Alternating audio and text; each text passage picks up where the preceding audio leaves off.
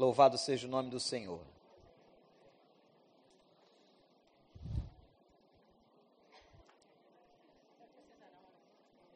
Meus irmãos,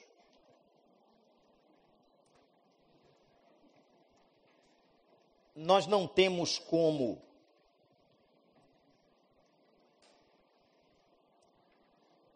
não pensarmos e não nos referirmos a tudo o que aconteceu esta semana no Brasil.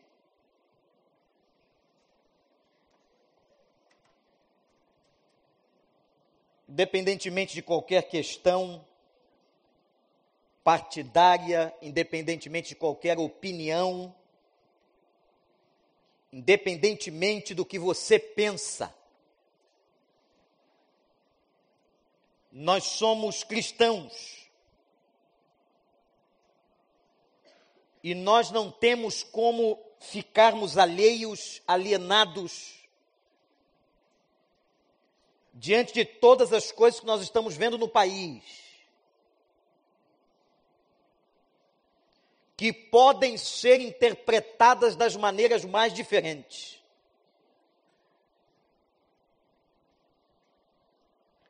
Mas eu quero dizer aos irmãos que me veio um texto no coração confirmado pelo Espírito, para que nós pudéssemos pensar nesta manhã, segundo livro dos Reis, capítulo 2.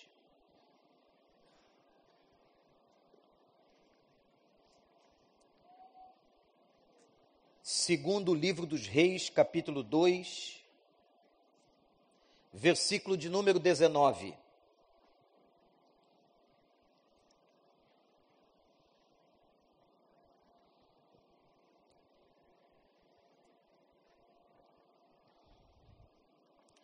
Alguns homens da cidade foram dizer a Eliseu: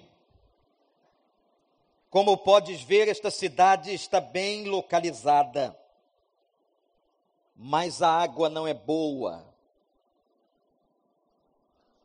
e a terra é improdutiva.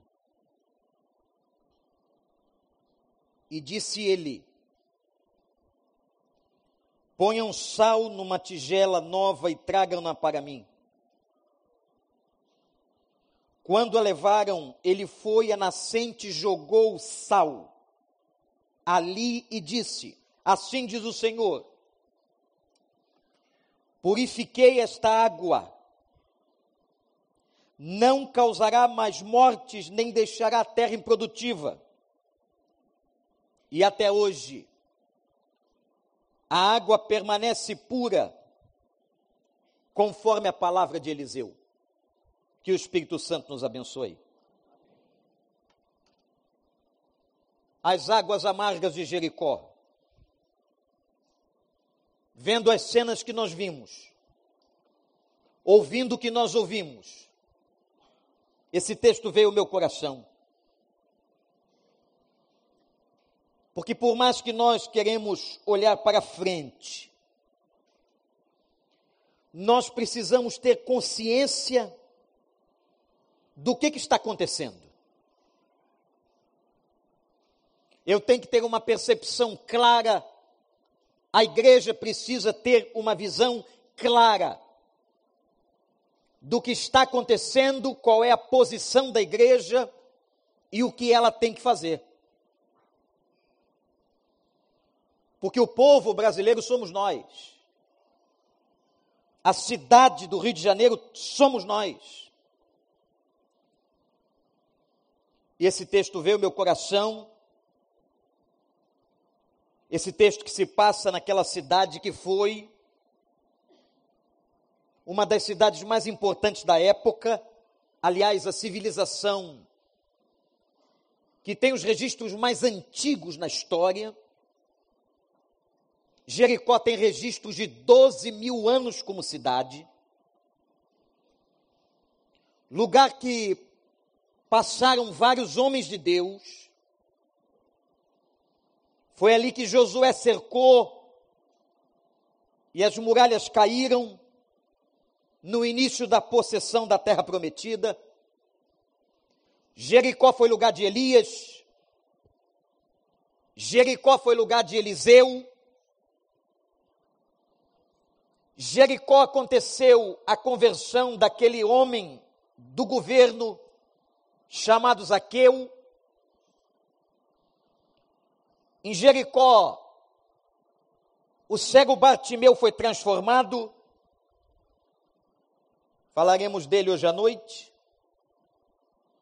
E por Jericó passou Jesus.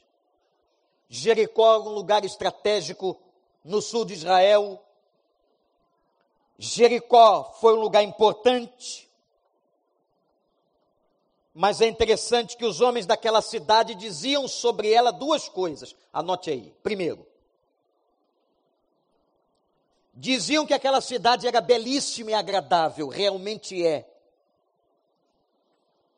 Quando você olha todo o deserto da Judéia, você tem em Jericó um oásis, um lugar verde, muitas fontes de água. O desaguar do Jordão. A geografia, a topografia de Jericó faz daquele lugar um lugar muito agradável.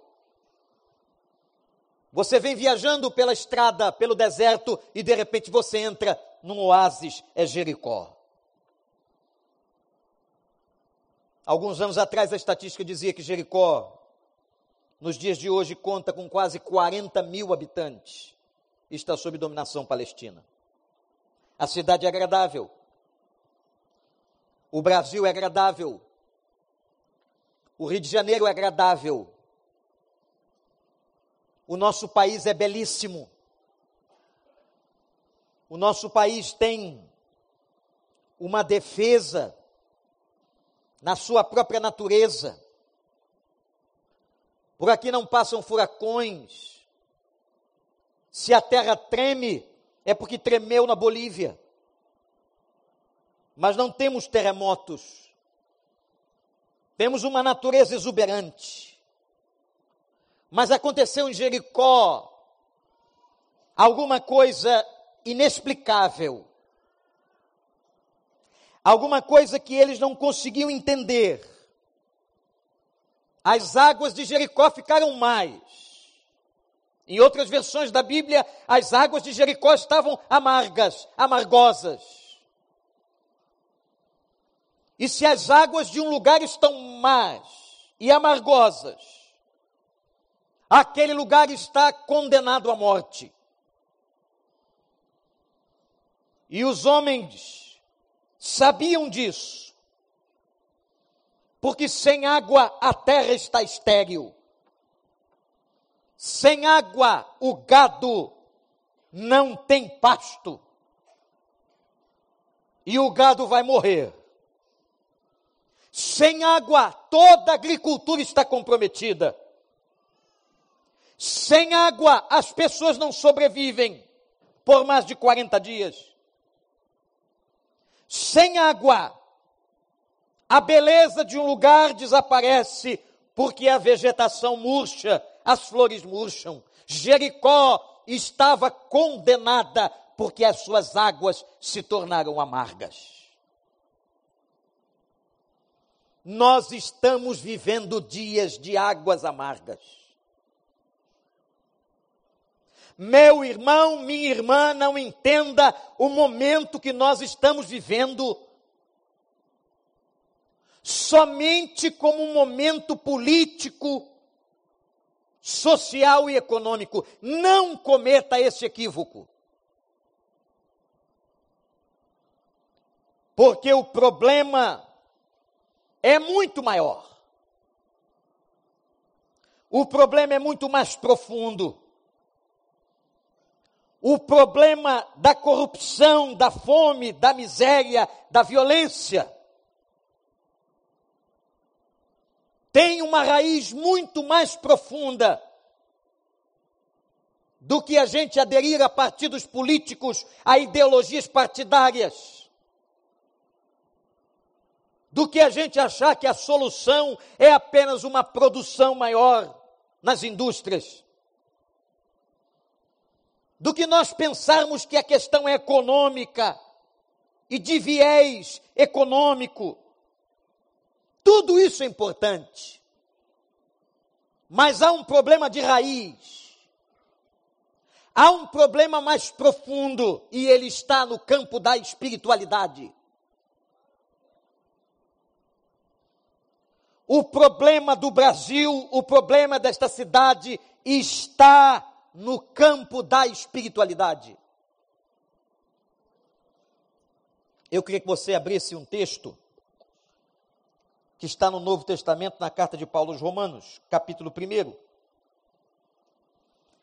que talvez faça a gente entender um pouco melhor. Quando Paulo está falando sobre o derramar da ira de Deus, capítulo 1 de Romanos, versículo 18. E ele diz assim: portanto, a ira de Deus é revelada dos céus a ira de Deus é revelada dos céus, isso é Novo Testamento, isso é carta de Paulo aos Romanos, contra toda a impiedade e injustiça dos homens, que suprimem a verdade pela injustiça. Pois o que de Deus se pode conhecer é manifesto entre eles, porque Deus lhe manifestou. Pois desde a criação do mundo, os atributos invisíveis de Deus, seu eterno poder, sua natureza divina, têm sido vistos claramente, sendo compreendidos por meio das coisas criadas, da natureza, de forma que tais homens são indesculpáveis. Porque, tendo conhecido a Deus, não o glorificaram como Deus, nem lhe deram graças, mas os seus pensamentos tornaram-se fúteis, e o coração insensato deles obscureceu. Obscureceu-se. Dizendo-se sábios, tornaram-se loucos, trocaram a glória de Deus imortal por imagens feitas segundo a semelhança do homem mortal, bem como de pássaros, quadrúpedes e répteis. Idolatria. Por isso Deus os entregou. Aqui está, igreja, o primeiro momento no texto em que Deus entrega entrega o homem à sua impiedade Isto é, Deus permite, Deus deixa acontecer, como consequência do pecado e da impiedade. A primeira entrega, Deus os entregou à impureza sexual, depois que estavam na idolatria, na injustiça, na mentira, Deus os entregou à impureza sexual, segundo os desejos pecaminosos do seu coração, para a degradação do seu corpo entre si. Trocaram a verdade de Deus pela mentira. Adoraram e serviram coisas e seres criados em lugar do Criador, que é bendito para sempre. Amém. Por causa disso, Deus os entregou. A segunda entrega no texto. A paixões vergonhosas até suas mulheres trocaram suas relações sexuais naturais por outras, contrárias à natureza. Da mesma forma, os homens também abandonaram as relações naturais com as mulheres e se inflamaram de paixão uns pelos outros. Começaram a cometer atos indecentes, homens com homens, e receberam em si mesmos o castigo merecido pela sua perversão. Além do mais, visto que desprezaram o conhecimento de Deus, ele os entregou, terceira entrega, a uma disposição mental reprovável. Prestem atenção nesta frase, igreja. Deus permite, os entrega a uma disposição mental reprovável, a uma maneira de pensar absurda, para praticarem o que não deviam. tornaram-se cheios de toda sorte de injustiça, de maldade, de ganância e depravação. Estão cheios de inveja, homicídio, rivalidades, engano e malícia. São bisbilhoteiros, caluniadores, inimigos de Deus, insolentes, arrogantes e presunçosos. Inventam mentir, maneiras, inventam maneiras de praticar o mal. Desobedecem seus pais, são insensatos, desleais, não há lealdade, sem amor pela família, implacáveis, embora conheçam o justo decreto de Deus, de que as pessoas que praticam tais coisas merecem a morte, não somente continuam praticá-las, mas também aprovam aqueles que as praticam. Essa devia ser a capa dos jornais da cidade. Porque ao ler isso aqui, nós estamos lendo o nosso retrato, irmãos. Nós estamos vendo onde está a questão, e essa é a primeira coisa que eu queria que você prestasse muita sua atenção. O nosso problema não é simplesmente socioeconômico, o nosso problema é espiritual. Valores invertidos, uma sociedade uma sociedade hedonista, aonde o que importa são o prazer das pessoas, pessoas cada vez mais individualistas, onde o outro não interessa, uma sociedade idólatra e mística, que desonra tirando Deus do altar e colocando mentiras. O falso poder trazido pela tecnologia, a ilusão de uma melhora. Melhora em quê? Melhora de quê? Porque você tem um telefone mais sofisticado? porque você opera um computador de alta resolução, porque você dirige um automóvel com não sei quantos cavalos de motor.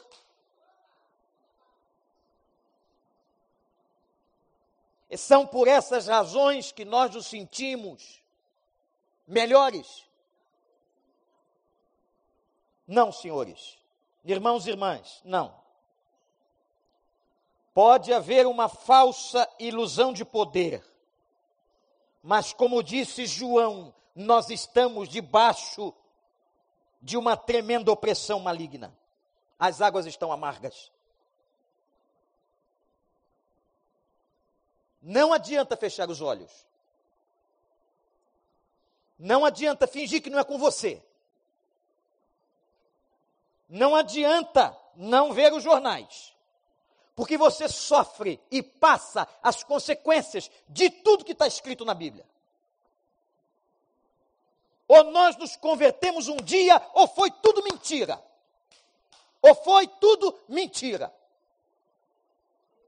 Porque se nós nos convertemos ao Senhor, a nossa visão da existência, do mundo, da sociedade das coisas precisa ser uma visão a partir do que é espiritual e não a partir da carne. Segunda coisa que tem aqui no texto foi como que a cidade resolveu o problema. A maneira como eles resolveram o problema, diz o texto, que os homens da cidade, os líderes da cidade, foram procurar Eliseu. É interessante porque o profeta naquela época tinha uma função espetacular de não apenas intermediação das orações, de não apenas a proclamação da verdade, mas o profeta tinha uma imagem de um verdadeiro representante de Deus na face da terra. No Velho Testamento era assim. Depois fomos feitos todos sacerdotes e o véu que separava foi rasgado e nós agora temos acesso absoluto. Mas naquele tempo, a unção, a palavra, a direção estava sobre o sacerdote, sobre o profeta. Eles vão ao profeta, é como se estivessem indo a Deus. Estavam indo a Deus. E quando eles conversam com Eliseu, a primeira coisa que eles dizem é uma declaração de confissão, dizendo o seguinte, gente: as águas da cidade estão amargas. Não existia outro diagnóstico, não existia outra coisa. As águas da cidade de Jericó ficaram amargas, isto está gerando morte, nós estamos morrendo, os homens estão morrendo, a agricultura está morrendo, os animais estão morrendo, nós não temos futuro, porque nós não temos água. Segunda coisa que me chama atenção na postura deles, não é apenas o fato da consciência clara daqueles homens, mas é a consciência também de que eles não podiam fazer nada. Uma certeza de incompetência ou incapacidade, impossibilidade. Nós não temos como resolver. Não se iludam, irmãos e irmãs, que os problemas que lemos aqui em Romanos retrato de cada um, de cada cidade, de cada lugar desse país, será resolvido em outubro. Porque agora começarão a dizer a nós que a solução está aqui, está ali, está acolá, nessa ideologia, naquele homem. Não! apesar de sabermos da importância da nossa cidadania, da postura do crente, da postura da igreja, de se posicionar. Mas, irmãos, o problema que estamos levantando aqui e o que estamos vendo é muito mais profundo do que ideologia político-partidária. O problema é espiritual. Eliseu nós reconhecemos um problema e confessamos que nós não temos condições, Eliseu, de resolver.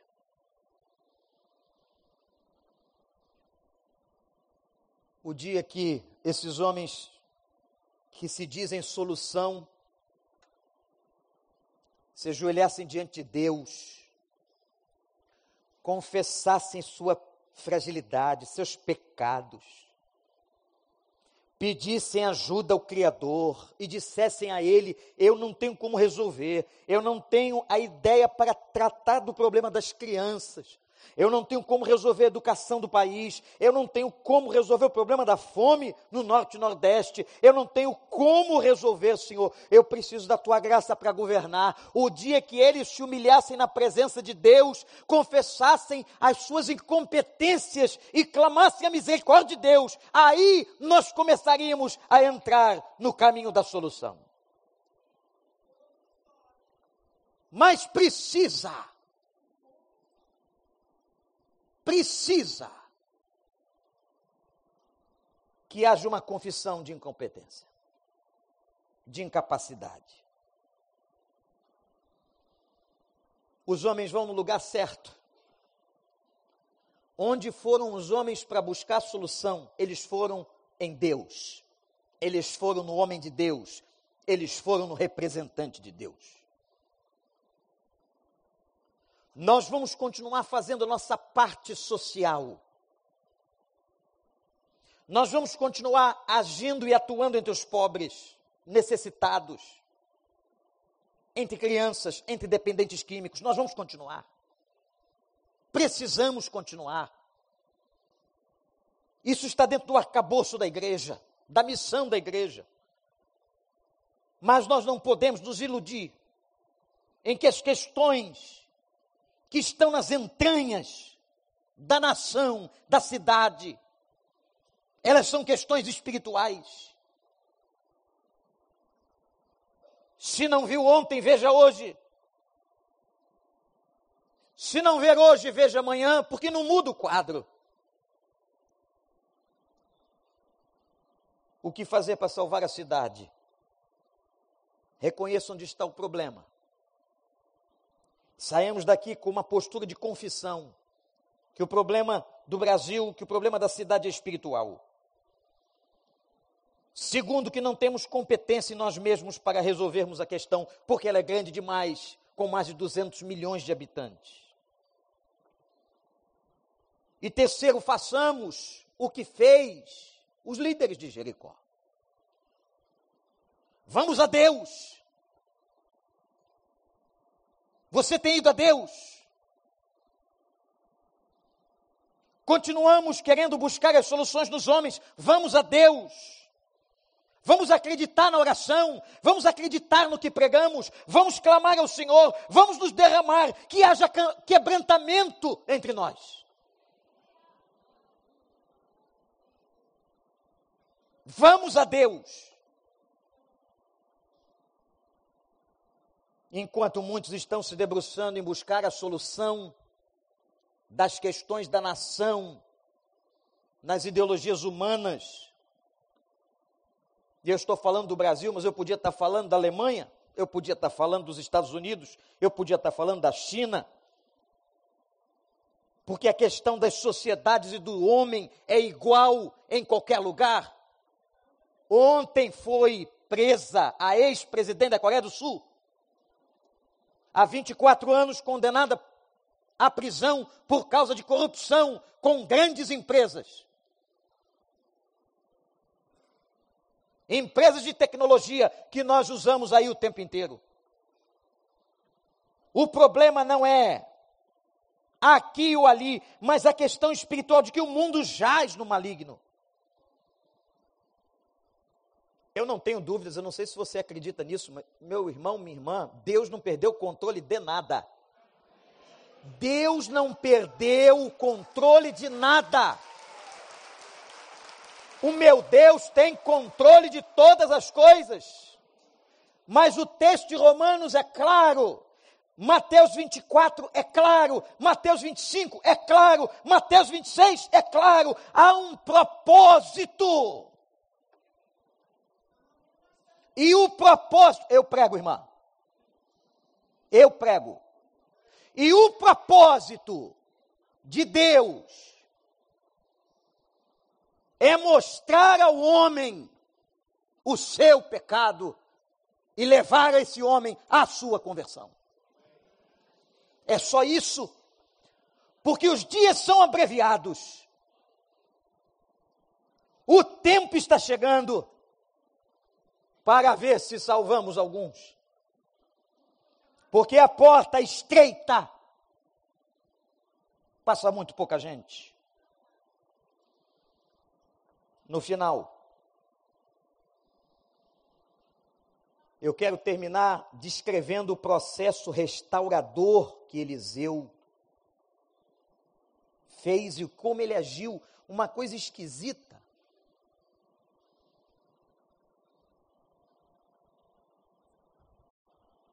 Eliseu pediu para que eles trouxessem um vaso novo.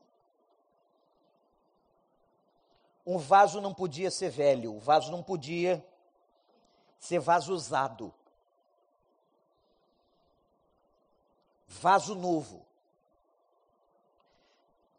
Ele pega um punhado de sal e joga dentro do vaso. Ele pega cumbuca com vaso Veja, parece um, uma macumba evangélica, não é? Mas não é não, hein?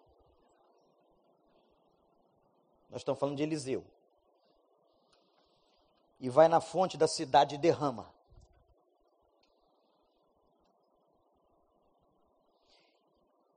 Mas o que fez a água de Jericó fica boa, não foi o sal. O que fez a água de Jericó ficar boa foi a profecia. Quando Eliseu diz: Tornarei saudáveis, olha a autoridade do homem de Deus, eu tornarei saudáveis estas águas, já não procederá delas a morte. Tornarei saudáveis estas águas e já não procederá delas a morte. E versículo 22, olhe para a sua Bíblia: as águas de Jericó ficaram saudáveis. Aleluia!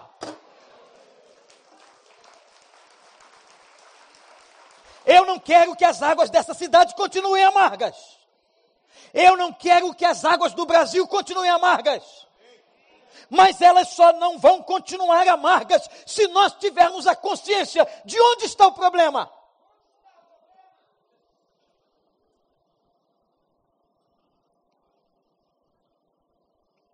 Preste atenção.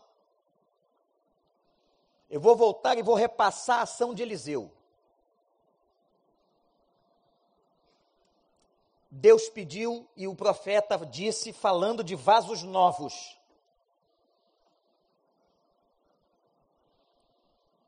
Eu quero ser, Senhor amado, um vaso novo. Lembra dessa canção velha? Eu sei que hoje a gente só cantou hino. Mas quem é que pode puxar o cântico? Você? Puxa aqui. A gente cantava assim alguns anos atrás. Tem gente que é desse tempo, tem gente que é de um tempo mais novo. Mas eu me lembro das juventudes da minha época, há trinta e tantos anos atrás, cantando, pedindo a Deus em oração e fazendo uma confissão. Se você não conhece a letra, preste atenção, ela diz assim: Eu quero ser Senhor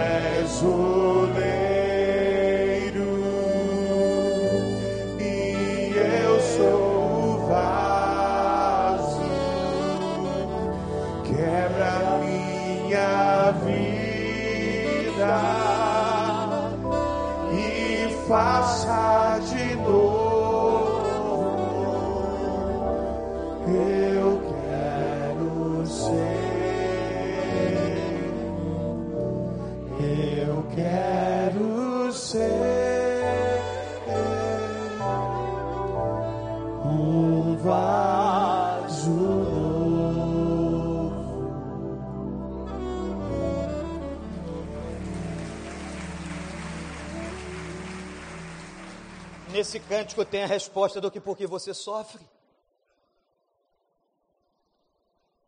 Porque esse cântico tem uma linda base bíblica. E só tem uma maneira nessa vida da gente ser quebrado, é sofrendo. Nós não quebramos o nosso orgulho, a nossa altivez, os nossos erros, nós não quebramos porque somos abençoados, nós quebramos porque sofremos. É a única maneira que Deus nos quebra. Então não entendeu ainda porque está sofrendo?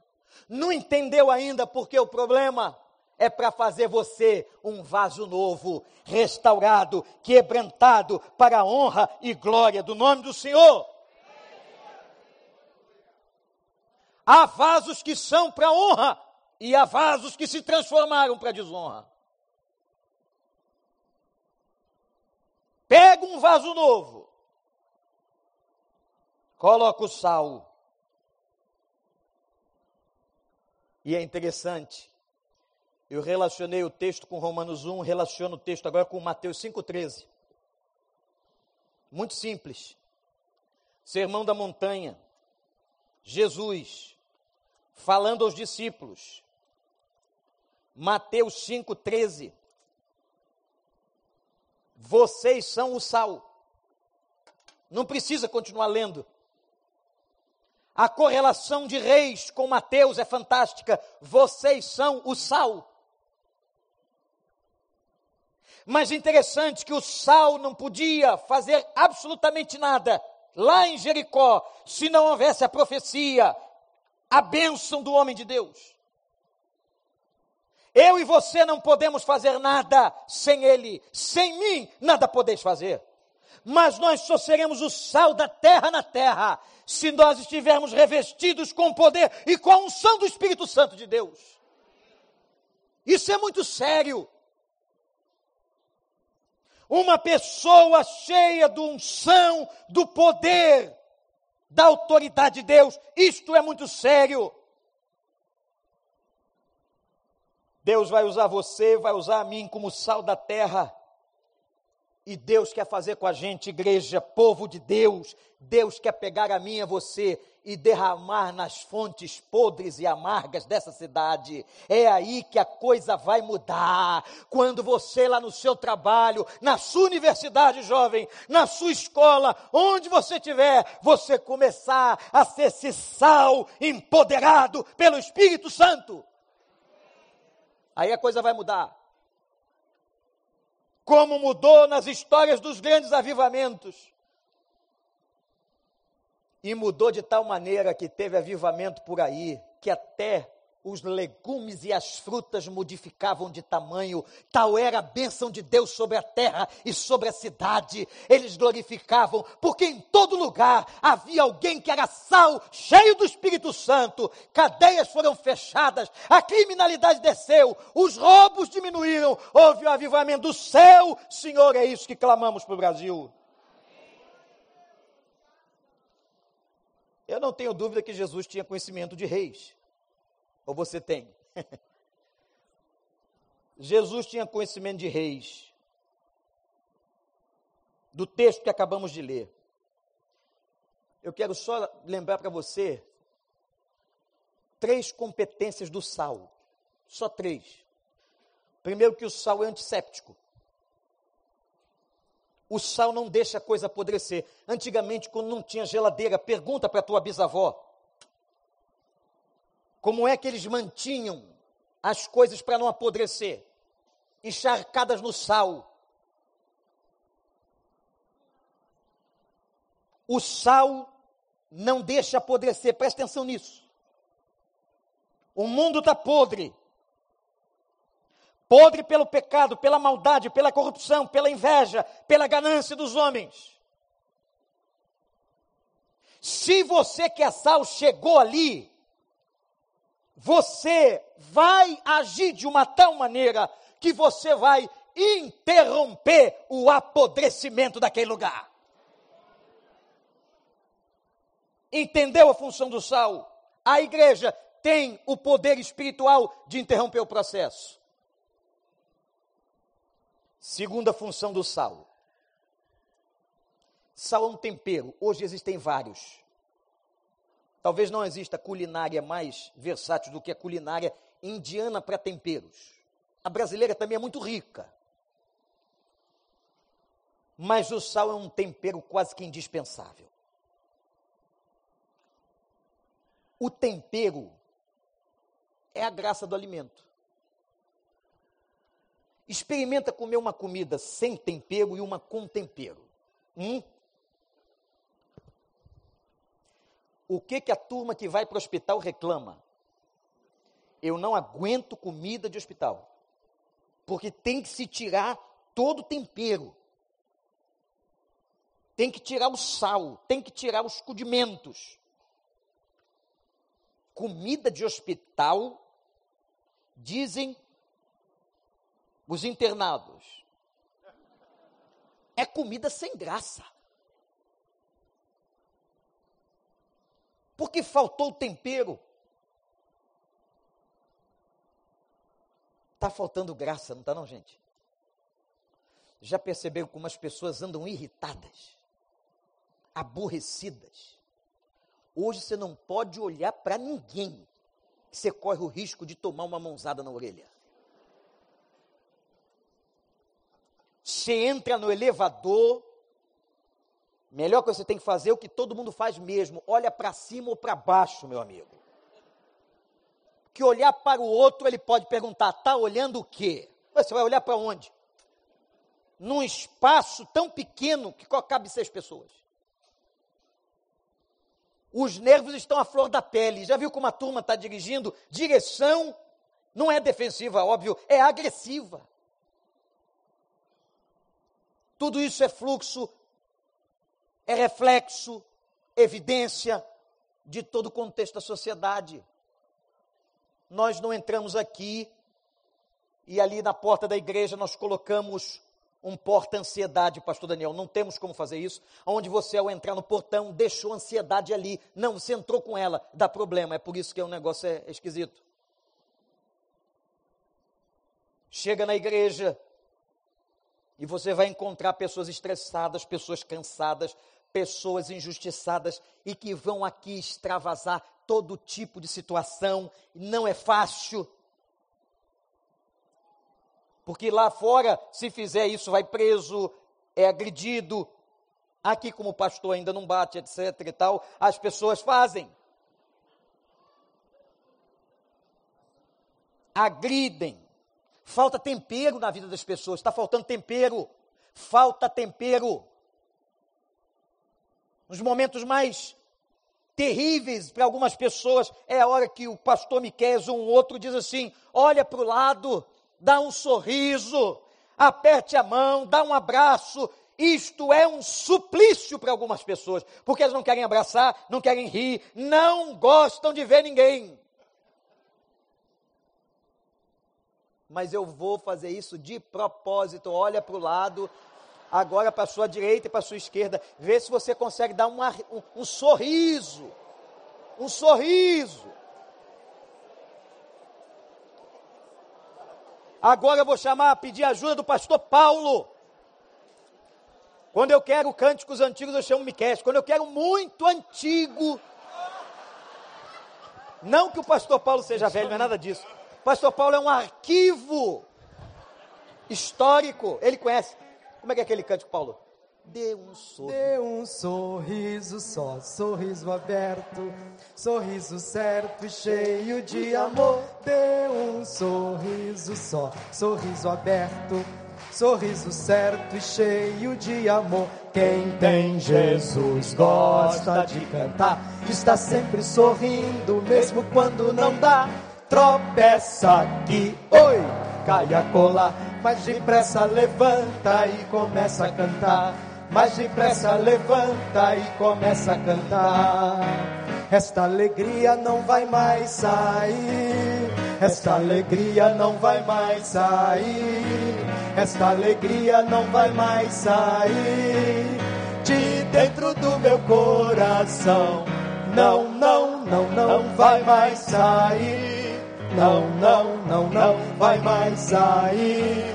Não, não, não, não vai mais sair de dentro do meu coração. Tá bom o que mais? Não, tá ótimo. Mas olha só, eu não sei se você observou, já tem muita gente cantando que não estava cantando. É. Já tem gente batendo palma que não estava batendo palma. E, já, e tem alguns que já venceram, foram libertos completamente agora o Senhor usou sua vida, já estão fazendo assim, ó.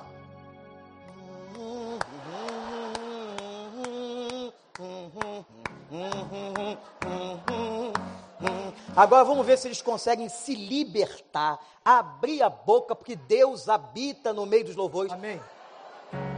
Alegria no Senhor, a nossa força é. Alegria no Senhor, a nossa força é. Alegria no Senhor, a nossa força é. Alegria sem medida Ele traz.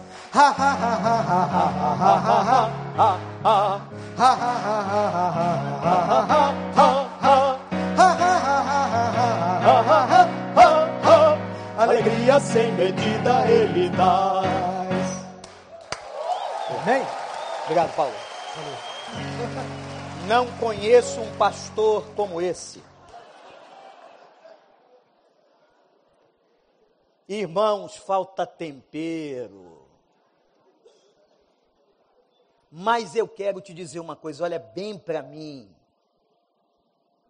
A Bíblia diz que o tempero da alegria é fruto do Espírito Santo só pode sair daqui, vai sair igual doido, né? No meio dessa sociedade, sociedade doida, você vai ali no shopping, tá rindo de quê? Mas nós temos uma motivação, nós temos um propósito, nós temos uma razão, nós temos uma alegria interna, a presença do Espírito Santo que nos enche de alegria, apesar de estarmos vivendo crises. Alegrai-vos no Senhor, outra vez vos digo, alegrai-vos no Senhor. E o homem que pregou isso estava preso. Alegrai-vos no Senhor, porque Deus não perdeu o controle da história. E para a gente terminar, tem outra coisa que o sal faz. Ele é diferente de todos os outros temperos. Você precisa ser diferente. Essa é a mensagem para os nossos empresários. Irmão Gabriel, pastor Clóvis.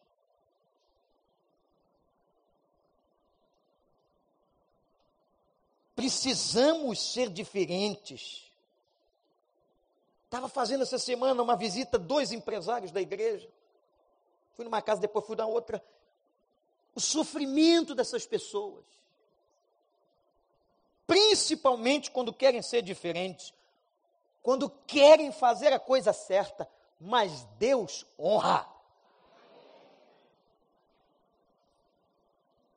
Eu quero terminar dizendo o seguinte: quando esse sal não está empoderado, palavra da moda, né? Bonita. Quando esse sal não está com força do espírito, ele vira um monte de areia e Jesus falou disso também. Você sabia que sal pode perder função? A igreja pode perder função. Um crente pode perder sua função. E Jesus, depois de ter dito que nós éramos o sal da terra, disse assim: se vocês perderem a função, o sal, quando se torna insípido, só serve para tapar buraco da cidade. Se você chegar lá perto de Jericó, chegando próximo ao Mar Morto, você verá montanhas de sal insípidos.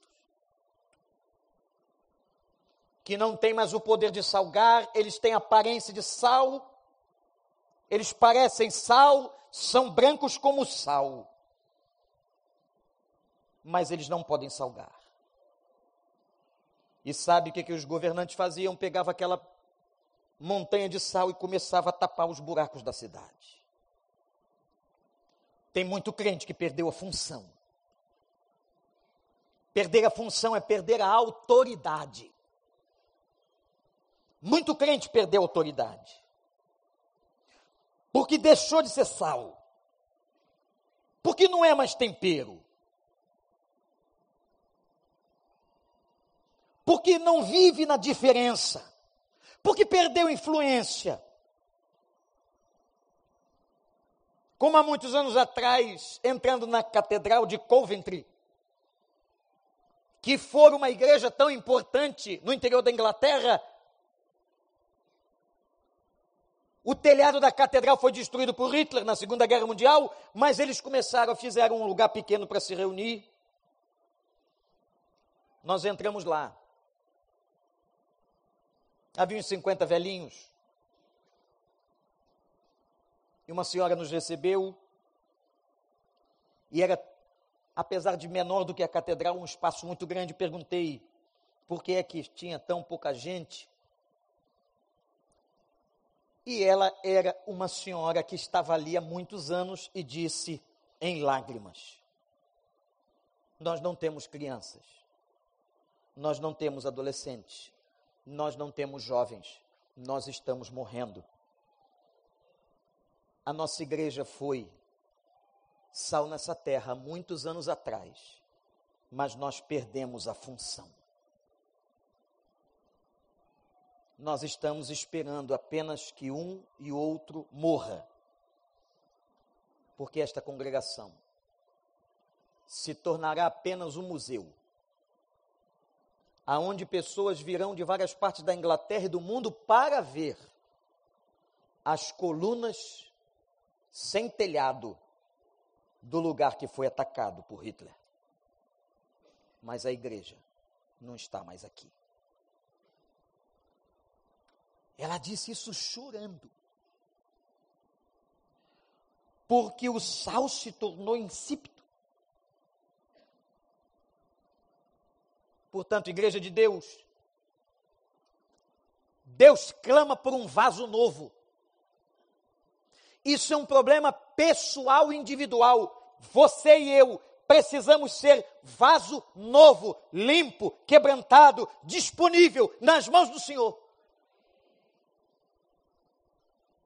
E que Ele faça de você que é sal e dê a você esse empoderamento do Espírito. Essa força para que Ele jogue você hoje, amanhã e depois de amanhã na fonte podre desse mundo. Para que os nossos dirigentes sejam influenciados e entendam que a solução está no Senhor. Ou você é crente, ou você é igreja, entendeu isso, ou você não compreendeu nada, nada do Evangelho. Sabe quem vai levar esperança para eles? Sabe quem vai levar amor para eles? Sabe quem vai levar alegria para eles? Sabe quem vai levar a palavra de salvação, o anúncio das boas novas? Somos nós.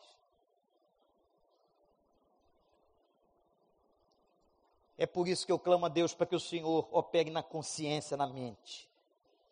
Que quando a gente está falando de fazer uma obra que para Deus não é nada, isso é.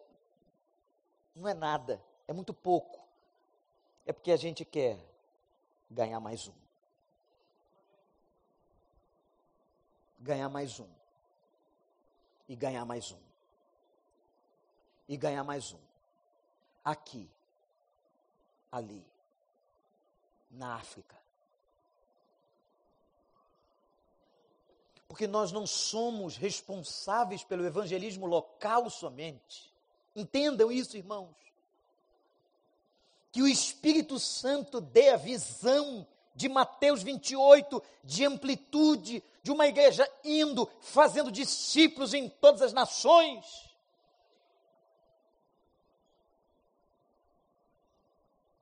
que quando eu estava com um casal desta igreja que hoje serve a Deus, lá no Oriente Médio, clamavam: ajuda-nos, passem a Macedônia. E essa é a maneira de Deus fazer. Deus vai mandar um para a universidade ali, vai mandar outro para o Planalto, vai mandar outro para lá, vai mandar um para a África, vai mandar outro para o Oriente. E a igreja de Deus vai se espalhando. Que o Senhor nos dê essa visão que tire de nós esse egoísmo de acharmos que o reino é local, o reino não é local, por isso é reino. O reino é abrangente, é de um rei só.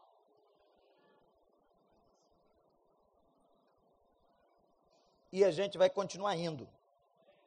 E vai continuar enviando. Amém ou não, igreja? E vai continuar e vai derrubar a parede, vai fazer outra, vai falar, vai comprar outro terreno, vai fazer outro tempo, vai fazer não sei o quê, e vai mandar gente. Não podemos parar, nada vai parar a obra missionária, evangelizadora, proclamadora da igreja que é sal. Porque se a igreja se omitir, se a igreja se esconder, fica insípida, não anda o mundo. O mundo, a graça, a misericórdia, quem vai levar para o mundo é a igreja. Tanto é que o melhor lugar que você vai durante a semana é ou não é? É quando você está com o povo de Deus na igreja. Tanto é verdade que você volta, você ama, você canta. Ninguém canta assim em casa, mas canta na igreja louva na igreja, ouve a palavra na igreja, é disciplinado na igreja, cresce aqui com o povo no meio da igreja, e a igreja vai, porque a igreja não é a parede, sou eu e você, e nós vamos para onde Deus mandar. Cadê o doutor Pablo e a dona, doutora Marília? Estão aí? No meio do povo? Onde estão?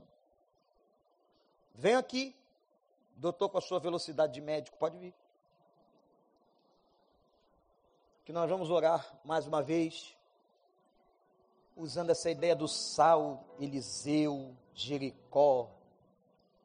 Aí Deus faz cada doideira, né? Pega um cara que é médico da Fundação Oswaldo Cruz, pega uma moça que é médica, bem sucedida, e diz assim: Ó, vem cá, deixa eu falar um negócio para vocês. Olha para mim, vem cá. Não olha para eles, não, olha para mim agora. E fala assim: Ah, eu quero vocês lá no Senegal. Só Deus, hein? Só o Espírito Santo de Deus pode fazer isso. Tirar pessoas do seu conforto e da sua estabilidade. Colocar pessoas. Eu tenho passado uma experiência tão interessante. Depois de 30 anos de ministério, cuidando de tanta gente, de tanta coisa, uma coisa tão complexa, Deus me me levou para fazer coisa pequena de novo. Coisa simples, coisa básica. Voltar a dirigir culto com 20 pessoas. Ah, que Deus maravilhoso. Que nós não somos nada. E quando Deus olha assim, Ele diz assim: uma alma vale o mundo inteiro. Não importa quando Deus pegou Filipe, tirou Filipe da multidão e levou Filipe para o deserto. Foi esse texto que eu usei. Pode chegar para perto de mim aqui, gente. Foi o texto que eu usei, Pablo, Marília. Quando nós enviamos o Humberto para o campo do Senegal, para onde vocês estão indo? Quando? 2004 eu usei esse texto, que era um outro médico. Deus estava tirando o cara, grande pregador, podia estar no meio das multidões. Deus tirou e mandou lá, lá, é Deus que faz isso. É Deus que faz isso, irmãos. E quem é você ou eu que vamos controlar essa obra? Nós não vamos. E eu não quero controlar coisa nenhuma. Que o pastor Rick Ora disse uma frase que eu nunca mais me esqueci, marcou minha vida. Ele disse assim: ou você controla a igreja ou ela cresce. Aí tomei uma decisão de não controlar mais coisa nenhuma. Deixa que o Espírito Santo vai fazer. Só se coloca como vaso novo, servo disponível. E eu quero conclamar essa igreja. Nós vamos construir aqui. Tem um missionário nosso da Ucrânia que está chegando em maio. Tem outro que está trabalhando em Kiev. Tem outro que vai trabalhar na Polônia. Vão chegar por aqui. Tem gente trabalhando lá com a Junta de Missões Nacionais. Mas nós vamos também sustentar essa gente lá no Senegal em nome de Jesus. Vai ou não? Com esse amém aí, a gente não passa do oceano, não sai, não atravessa. Amém ou não? É isso aí, mas pastor, não é muito dinheiro, não é muita coisa. É. Nosso Deus é dono do ouro e da prata, ele levanta.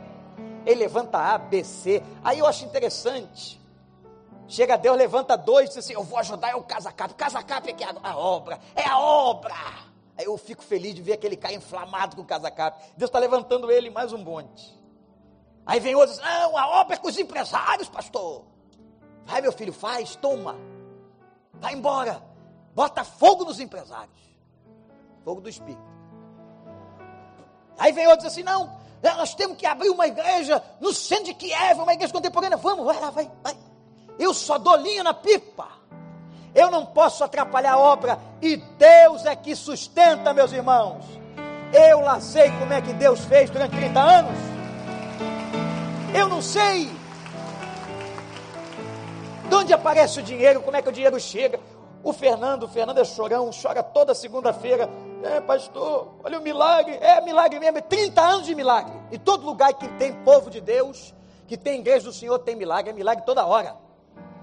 Porque a gente não sabe como é que isso é mantido, como é que a obra é feita, como é que o dinheiro aparece. Aparece, aparece, porque o Senhor levanta a gente, incomoda o sono de noite, fala no coração.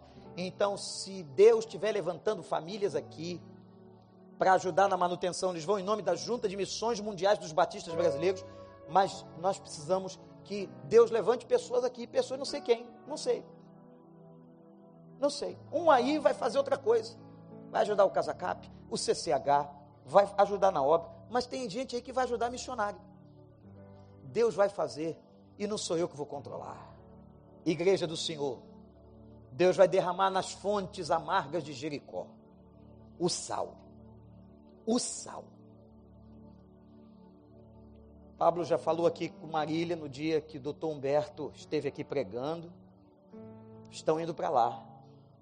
Eu queria convidar você, hoje de tarde ou amanhã, dá uma entradinha na internet e pede para a internet te mostrar o Senegal. A fábrica da esperança onde eles vão trabalhar. Operando aquelas pessoas. Sabe o que é isso? É jogar sal nós vamos jogar sal na África. Nós vamos jogar sal na África.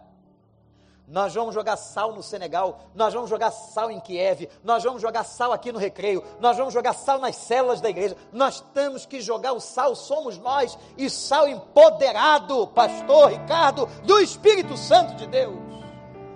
Fique em pé, igreja. Tem alguém lá fora? Tem o quê? Queridos, a gente está aqui na tenda com fotos, com ilustração, com experiência. Quem quiser falar conosco, nós estamos ali. Tem mesas ali informativos sobre o projeto no Senegal, em Dakar. E quem quiser mais informação, a gente está ali à disposição para dar um abraço, para conversar um pouco mais. Amém, queridos. Sal da terra na terra. Ah, pastor, eu queria, eu queria uma igreja mais mais calminha, mais, mais, mais muito agitada essa igreja. Vai para outra, irmão, porque essa aqui é agitada. Essa aqui tem esse negócio de ficar vendo o mundo todo, de ser sal da terra na terra. Foi isso que Jesus disse. Você está dentro? E tudo isso. Sabe o que a gente pode sair daqui rindo? Alegre, depois de tudo que nós vimos essa semana na imprensa sobre o Brasil. Sabe por quê? porque nós temos tempero. Você tem tempero aí? Dê aleluia ao Senhor. Tem tempero? Alegria, esperança. E porque estamos sendo conduzidos debaixo da soberania de Deus para lá, para lá. Nós vamos chegar lá, lá, lá. A nossa casa, nosso lar eterno é para lá que a gente vai. Aqui somos só peregrinos que o Espírito Santo de Deus nos abençoe. Meu Deus, meu Pai, obrigado pela história de Jericó, das águas amargas, que se tornaram saudáveis na profecia, na proclamação. Deus, o Senhor nos chamou de sal desta terra. Abre a cabeça dos dos meus irmãos desse povo para ver que o problema do Brasil, da cidade do Rio de Janeiro é espiritual. Que nós precisamos tomar a postura de sal e sermos lançados pelo Espírito, onde o Senhor nos chamar. Ó Deus, dá visão de reino a este povo. Dá os recursos, Senhor a tua igreja, para que a gente continue avançando até o dia que vamos chegar lá em cima. Oh, aleluia! Até o dia que vamos alcançar toda a promessa. Em nome de Jesus. Amém. Vamos em pé adorar com o último cântico. Pablo Marília, seus filhos vão estar lá para receber vocês, conversar. Saímos daqui com alegria do Espírito Santo. Que Deus nos abençoe. As águas amargas podem ficar doces.